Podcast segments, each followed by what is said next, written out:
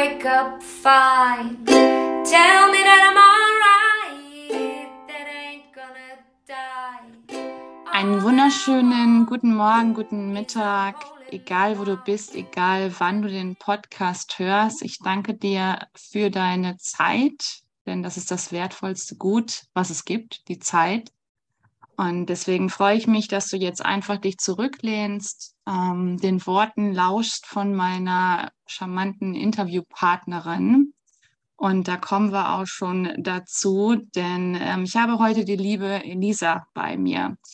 Elisa und ich kennen uns seit einigen Jahren. Wir haben eben noch überlegt, wann es war, ob es äh, 2019 war oder wann auch immer. Auf jeden Fall haben wir uns auf der YesCon kennengelernt. Ähm, ich war ganz fasziniert von ihrer Geschichte, auch äh, geschockt, wie früh sie an Krebs erkrankt war. Und zwar ähm, hatte Elisa 2016 ähm, eine lymphatische Leukämie.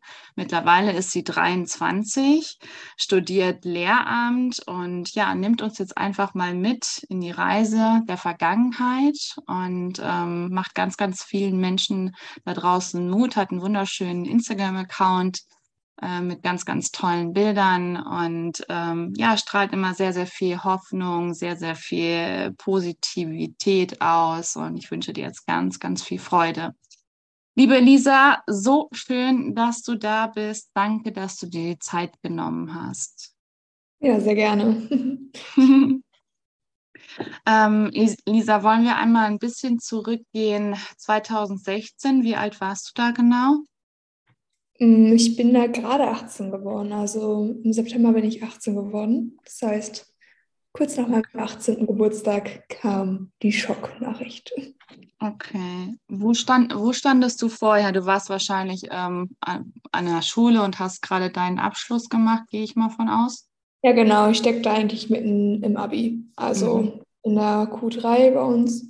Das heißt, das letzte Schuljahr wäre es gewesen. War es dann ja. ja leider nicht, aber ja. Okay. Und ähm, wie war das? Also hast du irgendwas gemerkt? Ähm, war es eine, eine, Routineuntersuchung beim Arzt oder ähm, magst du uns mal mitnehmen? Ja, ich kann das mal probieren, ein bisschen kürzer zusammenzufassen, weil es tatsächlich eine sehr lange Geschichte ist. Okay. ich hatte nämlich schon im Sommer 2016 immer mal wieder Probleme. Also man muss dazu sagen, ich bin eigentlich ein super sportlicher Mensch gewesen, habe super viel Sport gemacht, Fußball gespielt, Akrobatik, sonstiges. Ich hatte ein Sportabitur gemacht. Das heißt, fit war ich eigentlich auf jeden Fall. Habe aber immer beim Joggen schon im Urlaub gemerkt, dass ich ganz schlecht Luft bekomme und immer so ein Stechen noch irgendwie verspürt habe und war dann ein paar Mal los und dann war ich beim Chiropraktiker, der hat mich dann eingerenkt und da waren dann irgendwelche Wirbel wieder mal raus und das Ganze hat sich eigentlich relativ lange hingezogen mit diesen Beschwerden, dass ich halt nie mehr so richtig ja, die Kondition hatte, die ich eigentlich mal hatte, mhm. trotz des ganzen Trainings. Ähm, ich war vermehrt erkältet auf jeden Fall. Also ich hatte vermehrte Infektionen, das weiß ich noch. Aber ja, sagen wir mal so, ich habe da halt immer so gesagt, ich bin ja fit, also nicht mhm. ganz so fit, aber alle, also es hieß halt auch immer so, ja, ist eine Erkältung, ist eine Allergie, ist dies und das, ist was ausgerenkt oder sonstiges. Ähm, die Worte meines Chiropraktikers damals sind mir aber nicht aus dem Kopf gegangen, weil er meinte, wenn so oft irgendwie was ist, also dass da so oft irgendwie sich Wirbel verschieben oder was rausfliegt sozusagen, also irgendwas nicht an der richtigen Stelle ist, dann ist das meistens ein Zeichen dafür, dass da irgendwas anderes dahinter steckt. Mhm. Ich habe das damit dann auch wieder ein bisschen abgetan und gesagt, ach ja, mit dem ganzen Sport, das hat man ja mal. Mhm.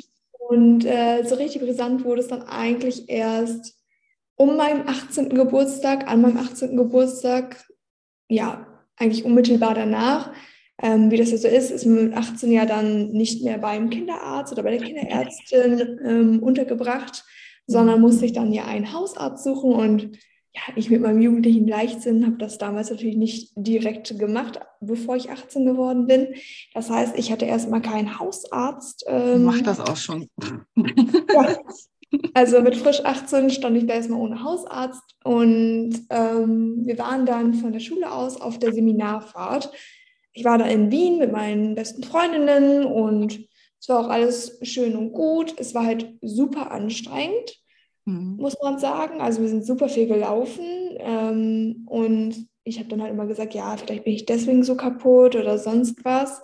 Und davor war ich halt noch bei meiner Kinderärztin und ähm, die hatte mir auch unter anderem mal Cortison verschrieben, also so ein Spray quasi, weil ich halt ja anscheinend auch an verschiedenen Allergien leide oder gelitten habe, beziehungsweise immer noch leide, also die sind ja noch nicht weg. Mhm. Ähm, das heißt, man ist immer eher so auf diese Allergieschiene gegangen und das passt ja dann auch, dass man anfälliger ist für Infekte vielleicht und sonstiges. Aber auf der Seminarfahrt ist das dann ein bisschen eskaliert, muss man sagen. Also ich weiß noch, am letzten Abend oder vorletzten Abend, ähm, ja, ich glaube, da muss es ungefähr gewesen sein. Ich habe im Hochbett geschlafen mit meiner besten Freundin und ich war duschen und ich kam aus der Dusche zurück und dann guckte sie mich an und sie so, was hast du denn gemacht? Und ich so, hey, was ist denn? Ja, und meine ganze Brust, also mein ganzer Oberkörper war so blau angelaufen und geschwollen. Wir dachten erst, dass ich mein BH oder so zu eng getragen habe oder sonstiges.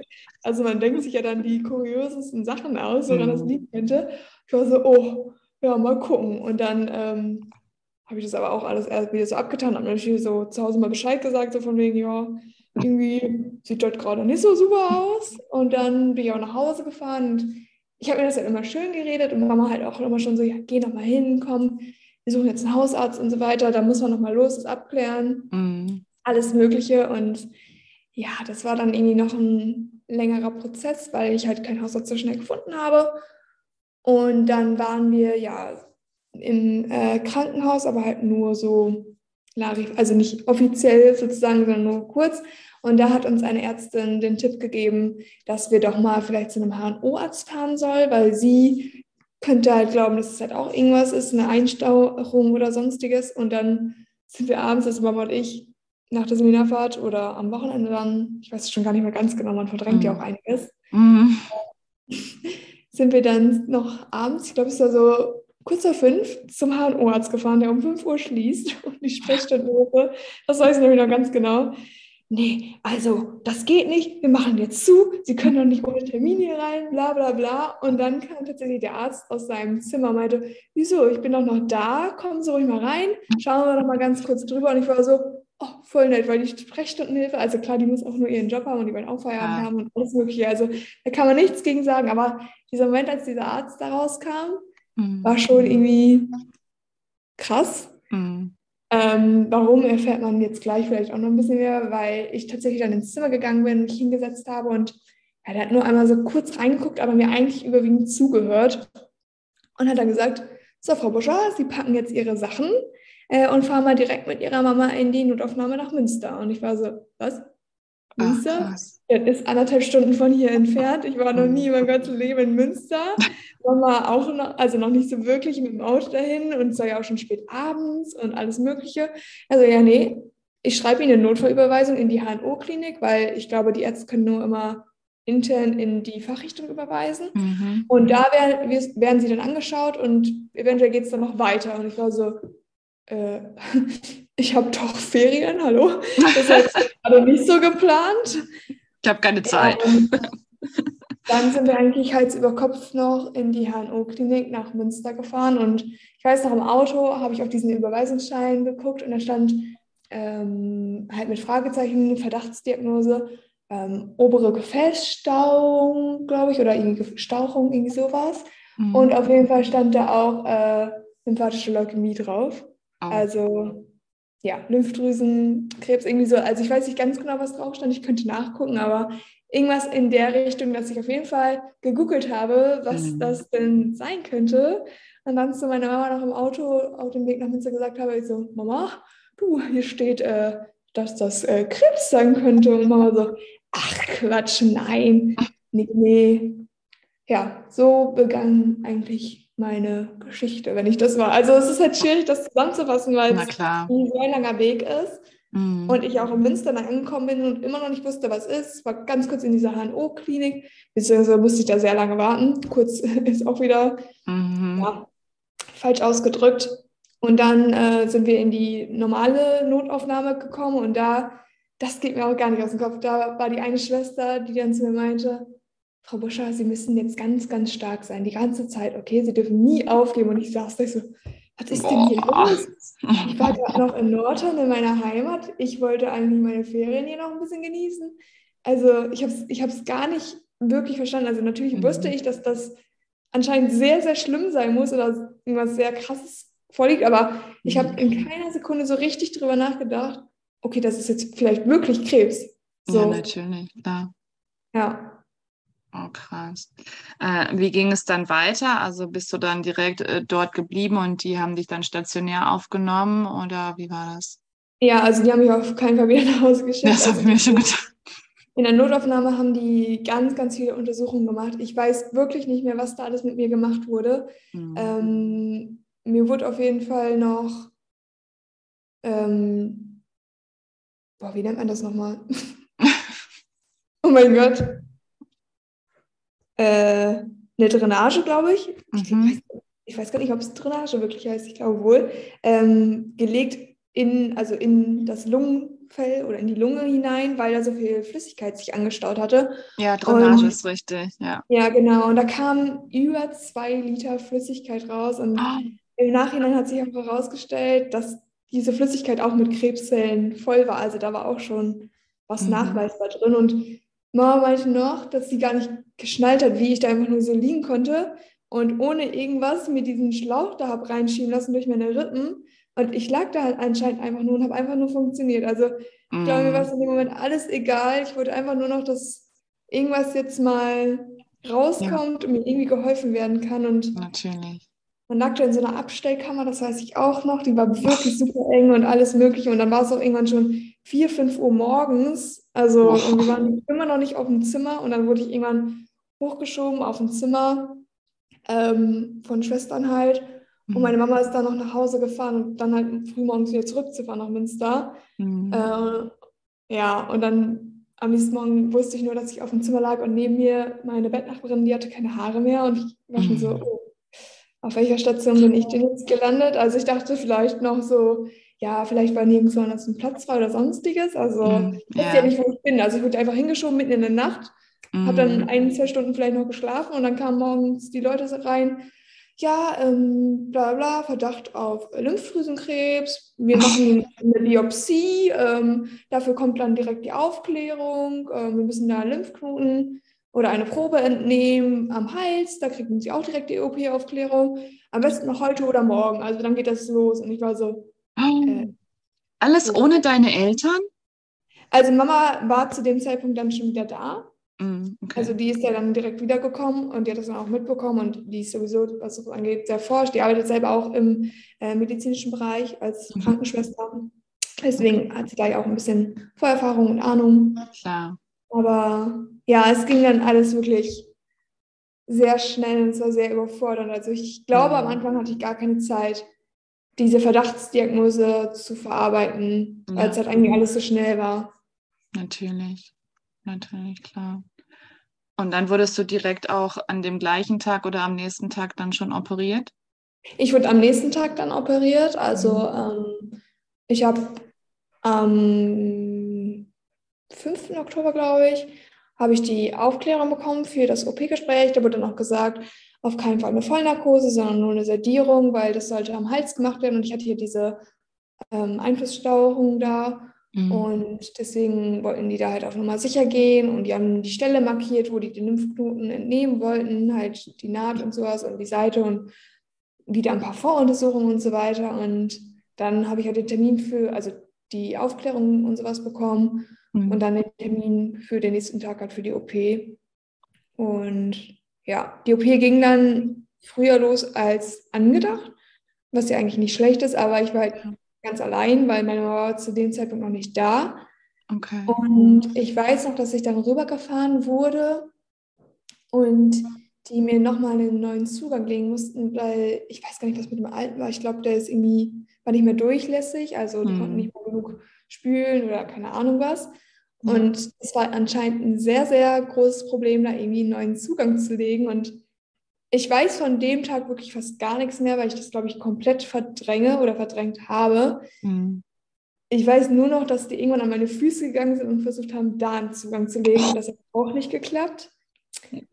Ähm, und dann haben die mir aber unter Narkose, also die haben mich dann doch narkotisiert, Mhm. ähm, ein ZVK auf jeden Fall gelegt oder sonstiges. Mhm. Das Problem war halt dann das größte, also weswegen vielleicht die Narkose auch nicht gemacht werden sollte, dass ich halt am Ende leider nicht wieder aufgeweckt werden konnte nach meiner Biopsie.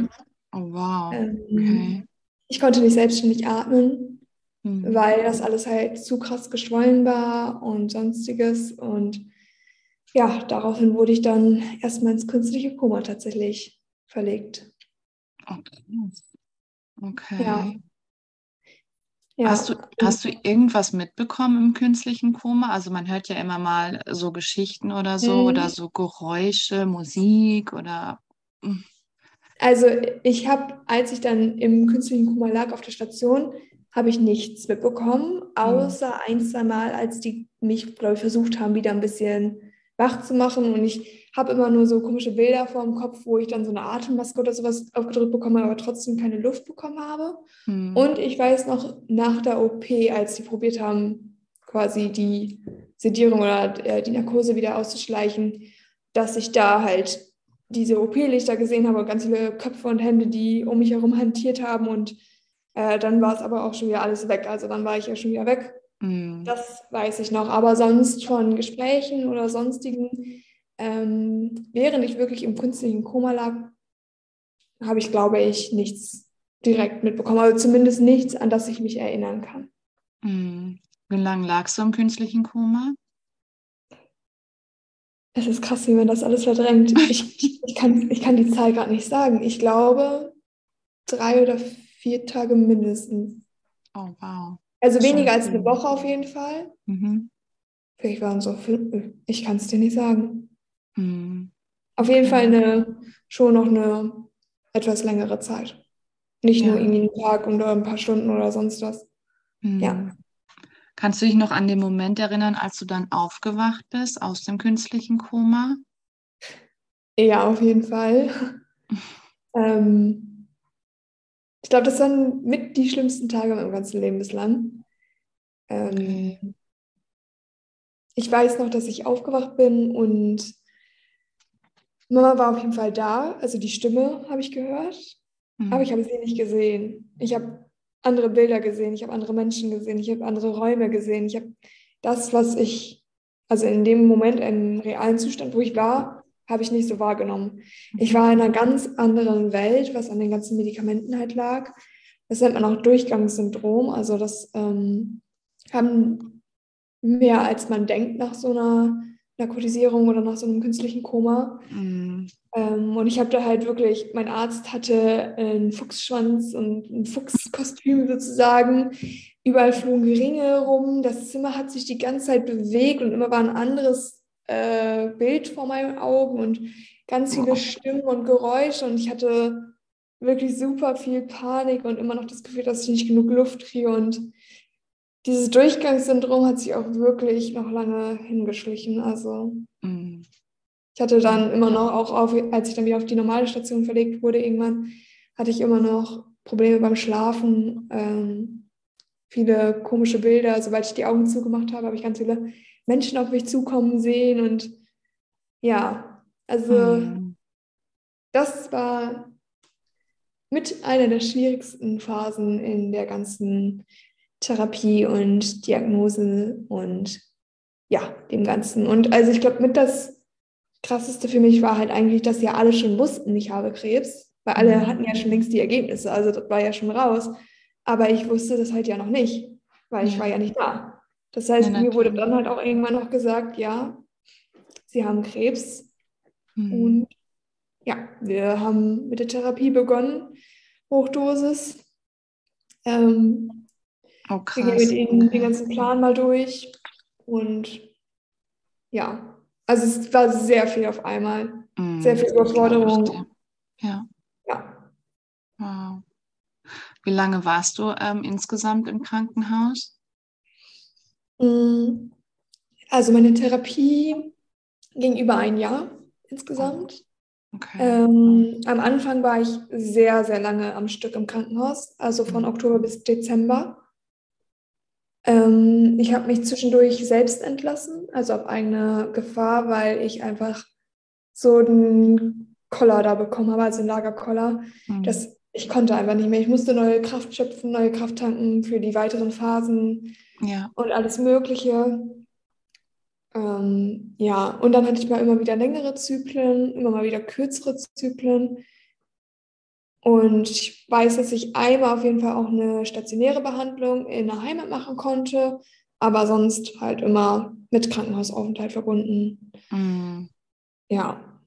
Oh, wow, krass. Ähm, was, also kannst du uns so ein bisschen mitnehmen? Also du warst ja wahrscheinlich sehr isoliert, denke ich mal, auf der Station, was du, also was du die ganze Zeit gemacht hast, wenn es dir in irgendeiner Art und Weise gut ging. Ja, also isoliert war ich tatsächlich fast gar nicht, Ah, weil ähm, ich lag halt immer mit irgendjemandem zusammen auf dem Zimmer. Am Mhm. Anfang zum Beispiel hat meine Mama auch bei mir auf dem Zimmer mitgeschlafen noch, Oh, die wie ganze schön. ersten, ich glaube, ersten zwei Wochen vielleicht sogar. Mhm. weil ich halt diese Panikattacken noch extrem hatte von diesem Mhm. Durchgangssyndrom und so weiter und so fort und ja, allgemein mein Zustand ja noch sehr kritisch war. Mhm. Ähm, ich lag dann am Anfang irgendwann auch mal wieder bei der Person, bei der ich ja ganz zu Anfang lag, also als ich nachts in dieses Zimmer geschoben wurde, die war auch in meinem Alter. Oh, Mit der hatte ich mich dann auch angefreundet, das war ganz nett und die hat mir auch echt Hoffnung gemacht, auch ähm, die Fakten so richtig schön vors Gesicht gehalten, sagen wir so. Mhm. Und sie hatte das, ja, und sie Also hatte den einfach- gleichen, den gleichen Tumor auch. Ähm, nee, nicht den gleichen, Okay. aber die hatte auch halt Krebs. Ich weiß gerade nicht mal welche Art. Und die meinte halt auch noch, wirklich, es wird einfach nur scheiße, kann man nicht schönreden. Zieh das durch, beiß dich durch. Ähm, man weiß, wofür man es tut. Und ich bin jetzt geheilt, also schaffst du das auch. Also die hat mir echt Mut Oh, zugesprochen. Und das war leider Ja. aber auch lange die einzige Person dort in meinem Alter. Ansonsten waren es halt überwiegend ältere Damen, mit denen Mhm. ich auf einem Zimmer lag. Ähm, was die Sache nicht unbedingt leichter gemacht hat, aber vielleicht ja, war das dann dafür ein bisschen ruhiger auf dem Zimmer als bei anderen. Also wenn ich jetzt mit Jugendlichen oder sonstigen zusammengelegen hätte. Ja, und ansonsten meine Mama war jeden Tag da. Also die ist jeden Tag zu mir gekommen. Wow, Ähm, ich hatte generell super viel Besuch, also oh, wie schön. Langeweile kam da eigentlich nie auf. Äh, Mhm. meine Familie und mein Freund und meine Freunde, die waren durchgehend für mich da. Also die haben mich immer aufgefangen und immer irgendwas gehabt zum Spielen, zum Lesen, Mhm. keine Ahnung was. Also ähm, das Umfeld von, also mein Umfeld war einfach das Beste, glaube ich, was man haben konnte. Und wie schön. Das freut Ja. mich. Total cool. Ähm, hast du dir, also konntest du dich in irgendeiner Art und Weise damit irgendwie identifizieren, dass du so nah mit dem Tod ausgesetzt warst?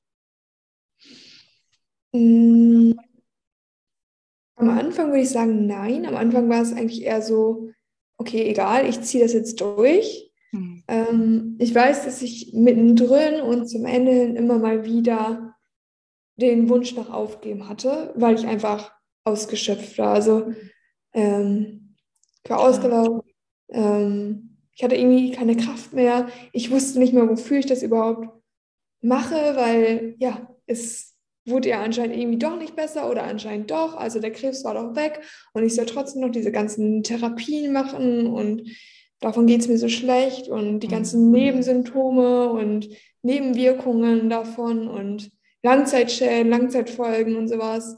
Meine Mhm. Freunde machen alle gerade ihr Abi und so. Also das war für mich schon sehr schwer.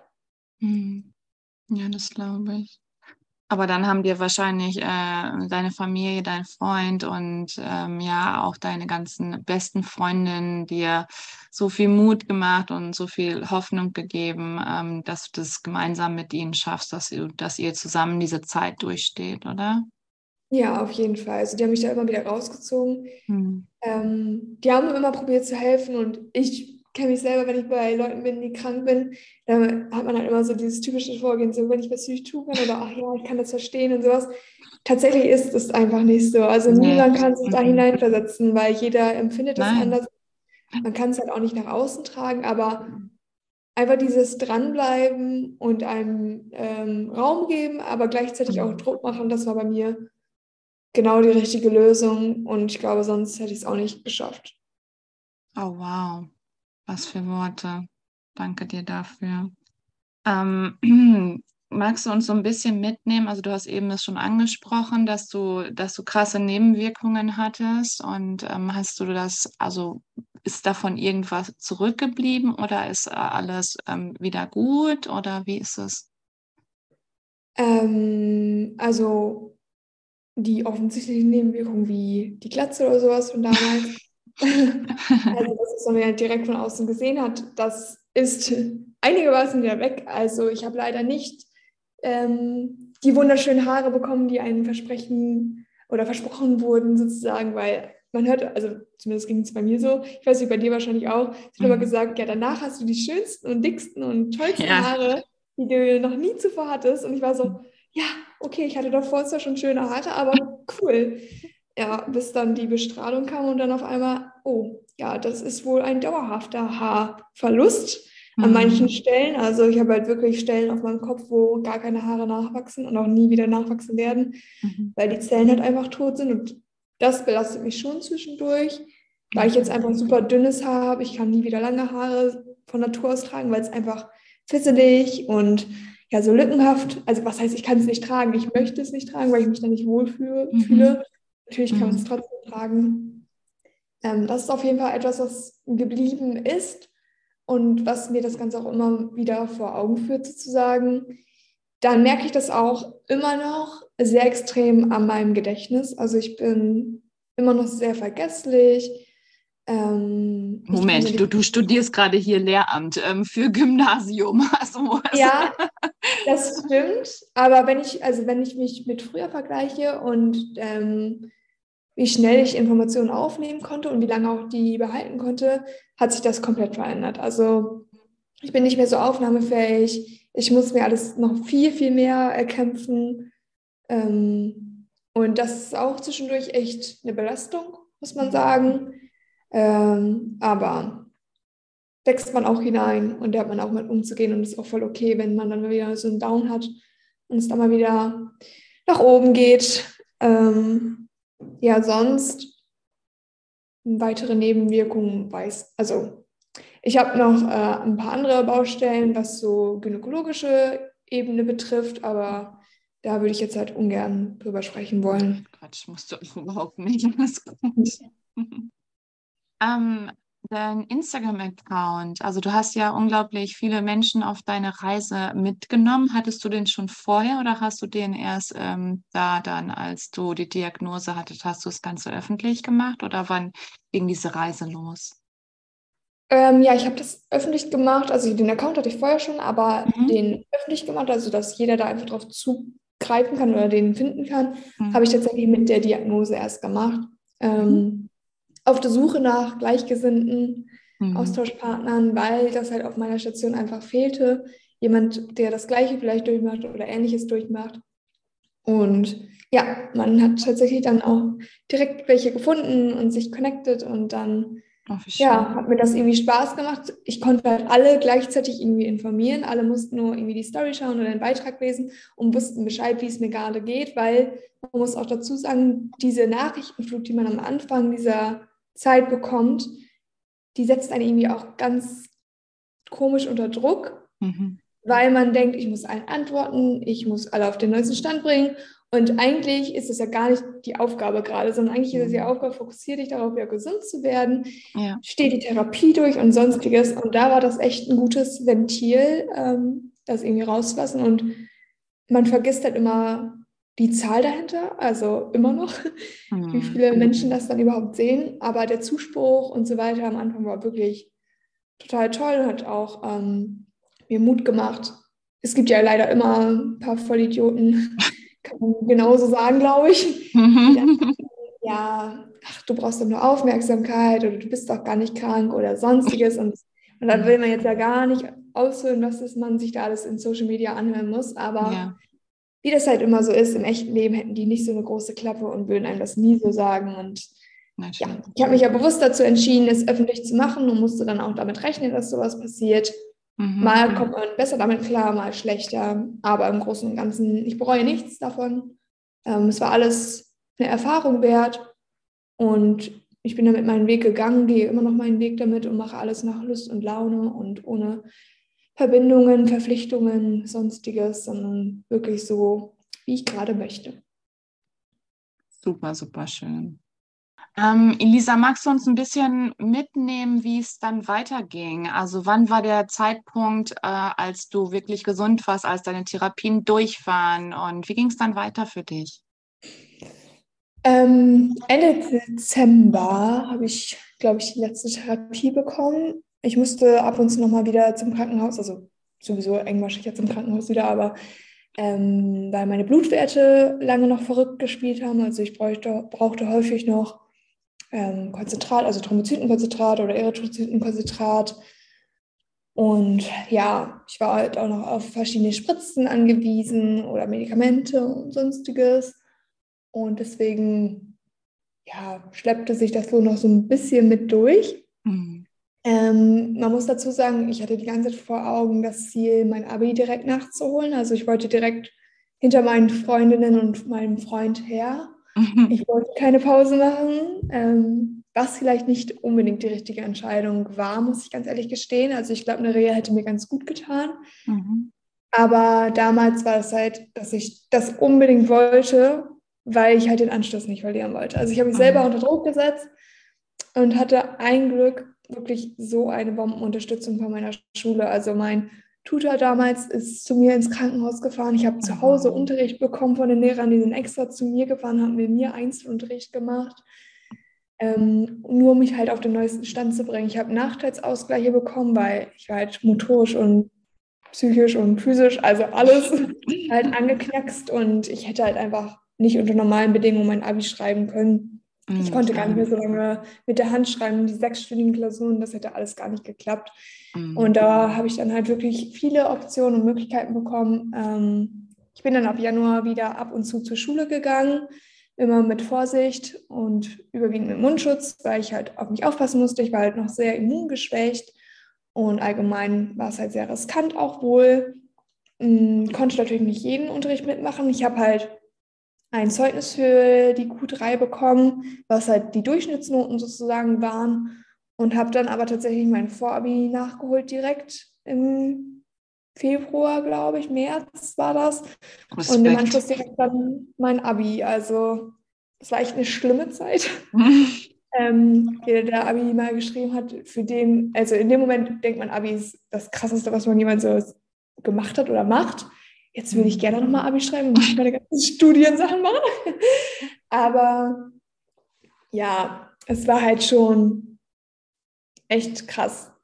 Und Mhm. es war auch so oft so die Überlegung, ist es durch oder halt nicht. Mhm. Ja, aber ich habe es dann geschafft. Ich habe mein Abi gemacht, sogar recht gut. Also ich war auf jeden Fall zufrieden. Ich weiß, es wäre besser gelaufen, hätte ich es unter normalen Umständen gemacht, ohne die Pause. Aber deswegen kann ich jetzt trotzdem das studieren, was ich studieren möchte und studiere das auch. Ähm, bin jetzt auch wirklich schon weit im Studium und ja, Downphasen sind immer noch so mit dabei und immer mal wieder so kleine Existenzängste, kann man sagen, und so Verzweiflung, aber das ist auch völlig okay und ich glaube, es ist auch ganz normal und das hat auch jeder andere Mensch, ohne Ja. Jeweils sowas durchgemacht zu haben und ja, gehört halt irgendwie dazu. Mhm. Ja, das stimmt. Ähm, danach ist ja unglaublich viel passiert. Also ich habe mir jetzt nicht komplett deinen ganzen Instagram-Account angeguckt, aber ich weiß, dass du auf jeden Fall, ähm, ja, also oftmals unterwegs warst, auch äh, eingeladen wurdest. Und ähm, also ich weiß, dieses große Ereignis, oder es war, war vielleicht für dich auch ein großes Ereignis, der Dream Ball. Mhm. Und ähm, magst du uns mal so ein bisschen mitnehmen, was, wie war der Moment, als du eingeladen wurdest und als du da warst? Also das ist ja schon ja, ein Traum, also, nicht ein Traum, aber ich meine Ja. ähm, Magic Moment, sagen wir es mal so. Ja, doch schon. Also mich hat das total gefreut und ich war für alles offen und bereit und habe auch wirklich viel ausprobiert, auch was Kooperationen oder sowas angeht. Ich wollte es halt einfach mal ausprobieren und für mich da irgendwie so einen Weg finden und Mhm. man hatte auch häufig mal Kritik oder sowas bekommen, auch äh, im Umfeld fanden das manche nicht ganz so toll, aber ich habe mich wohl gefühlt und das, was mir nicht gefallen hat, das ist dann halt auch ganz schnell wieder verschwunden sozusagen. Also da habe ich dann mich gar nicht überreden lassen oder überzeugen lassen. Und ja, diese Kontaktvermittlung oder diese Einladungen, die waren wirklich sehr toll. Also zu verschiedenen Events eingeladen zu werden, wo dann halt wirklich so richtige Stars sind. Ähm, und man denkt sich so, was mache ich hier eigentlich? Hallo? Ähm, ich bin doch nur ich. Aber da steckt halt dann doch schon noch ein bisschen was anderes dahinter. Also man hatte halt wirklich auch eine Reichweite oder hat eine Reichweite und konnte es halt auch gut nutzen. Und es waren dann alles meistens irgendwelche Veranstaltungen, die halt mich weitergebracht haben, die halt ähm, das ganze Krebsthema weitergebracht haben, diese ganze Enttabuisierung weitergebracht haben. Und ja, also ich muss auch sagen, seitdem ich meine Diagnose bekommen habe, habe ich das Gefühl, jeder spricht auch irgendwie darüber. Also ich habe nicht das Gefühl, dass das noch so ein krasses Tabuthema ist. Irgendwie begegnet das einen seitdem überall und man hört so viel. Ich weiß halt nicht, ob es daran liegt, ob man nur aufmerksamer dafür ist Mhm. oder ob es halt wirklich so ist, dass alle offener sind. Ich Mhm. glaube, es ist tatsächlich beides. Genau, ja. Ja. Mhm. Wow. Ähm, ist es so, dass du jetzt noch viele Nachrichten bekommst von, von äh, Ju Jugendlichen, sagen wir es mal so, die eben ähm, ja die gleiche Diagnose hatten, ähm, die sich versuchen, so ein bisschen Erfahrungen von dir zu erhoffen oder wie ist das? Mm, Das hat sehr abgenommen, muss ich sagen. Also ich bekomme immer noch ab und zu Nachrichten oder sonstiges, aber ich glaube, es liegt halt auch daran, dass ich halt weniger darüber berichte, sondern halt eher so über meinen Alltag ein bisschen was berichte, wenn überhaupt. Also eher so, will ich sagen, den 0815-Kanal jetzt wieder führe, also so den, die man damals so geführt hat. Und halt nicht mehr so intensiv da jetzt ähm, Aufklärungsarbeit betreibe. Aber wenn irgendjemand fragt oder so, hey, magst du das teilen oder hier für Stammzellspende oder sonstiges, dann bin ich immer sofort am Start und ähm, nutze da auch die Reichweite, die mir noch verblieben ist. Mhm. Genau. Super, super schön. Ja, Elisa, ähm, wir kommen auch langsam zum Ende des Gespräches und ähm, ich würde mich schon mal verabschieden. Ich danke dir auf jeden Fall für deine Zeit und ähm, freue mich sehr, dass wir uns kennen, dass wir uns begegnet sind und wir wohnen ja auch gar nicht weit voneinander entfernt. Nee. Und ähm, ja, die letzten Worte gehören dir. Alles, was du jetzt noch sagen möchtest für die Menschen da draußen, ähm, darfst du jetzt sehr, sehr gerne tun. Und ich danke dir fürs Gespräch, wünsche dir alles Gute, freue mich ein bisschen den Weg gemeinsam mit dir weiterzugehen und dich auf Instagram zu sehen und hoffentlich bald auch mal wieder in echt. Ja, danke dir auch auf jeden Fall und sehr cool, dass du deine Plattform auch ein bisschen anders weiter nutzt und ähm, immer noch in dem Thema irgendwie mit drin steckst und das halt noch weiter verfolgst und weiter aufbereitest. Ähm, tolle Arbeit, finde ich super, wenn Leute das immer noch so können und immer noch so viel an sich auch heranlassen und obwohl die selber das vielleicht durchgemacht haben und das dann auch nutzen, um was Gutes daraus zu machen. Und ansonsten, keine Ahnung, egal wie steinig der Weg halt ist, niemals aufgeben. Alles hat irgendwie einen Grund und es kommen immer blöde Phasen im Leben, aber die kommen auch so oder so. Also man hat es nicht in der Hand, nicht oft in der Hand, aber das, was man dann daraus macht oder daraus mitnimmt, ist, glaube ich, das Entscheidende und das Wichtige fürs zukünftige Leben. Ja. Wow, wenn das nicht der passende Abschlusssatz war, dann weiß ich es aber auch nicht. Ähm, ich hoffe sehr, dass dir Elisas Geschichte gefallen hat, dass du ganz, ganz viel mitnehmen konntest. Ähm, ja, wie mutig sie war, weil, wie nah sie an diesem Abgrund stand ähm, zum Tod hin, was sie alles erfahren hat im äh, künstlichen Koma. Und ähm, ich bin mir sicher, dass sie dir durch dieses Interview ganz, ganz viel Kraft gegeben hat, wenn auch du gerade die Diagnose Krebs bekommen hast, wenn du ein junger Mensch bist, der eben auch Leukämie hat ähm, oder jegliche andere Krebsarten, dann hoffe ich sehr, dass sie dich ein bisschen inspirieren konnte mit ihrer Geschichte, mit ihrem Weg. Schau super gerne bei ihr auf Instagram vorbei. Und ähm, ja, wir würden uns total freuen über einen Kommentar, was du mitgenommen hast. Äh, was sind deine Gedanken zu dieser Folge? Und ich verabschiede mich. Ich wünsche dir eine wunderschöne Woche. Ich freue mich schon auf meinen nächsten Gast nächste Woche. Sei gespannt. Und wenn auch du eine Geschichte hast, wo das Thema Krebs vorkommt, sei es du bist selber betroffen oder es gab Krebs in der Familie, dann melde dich.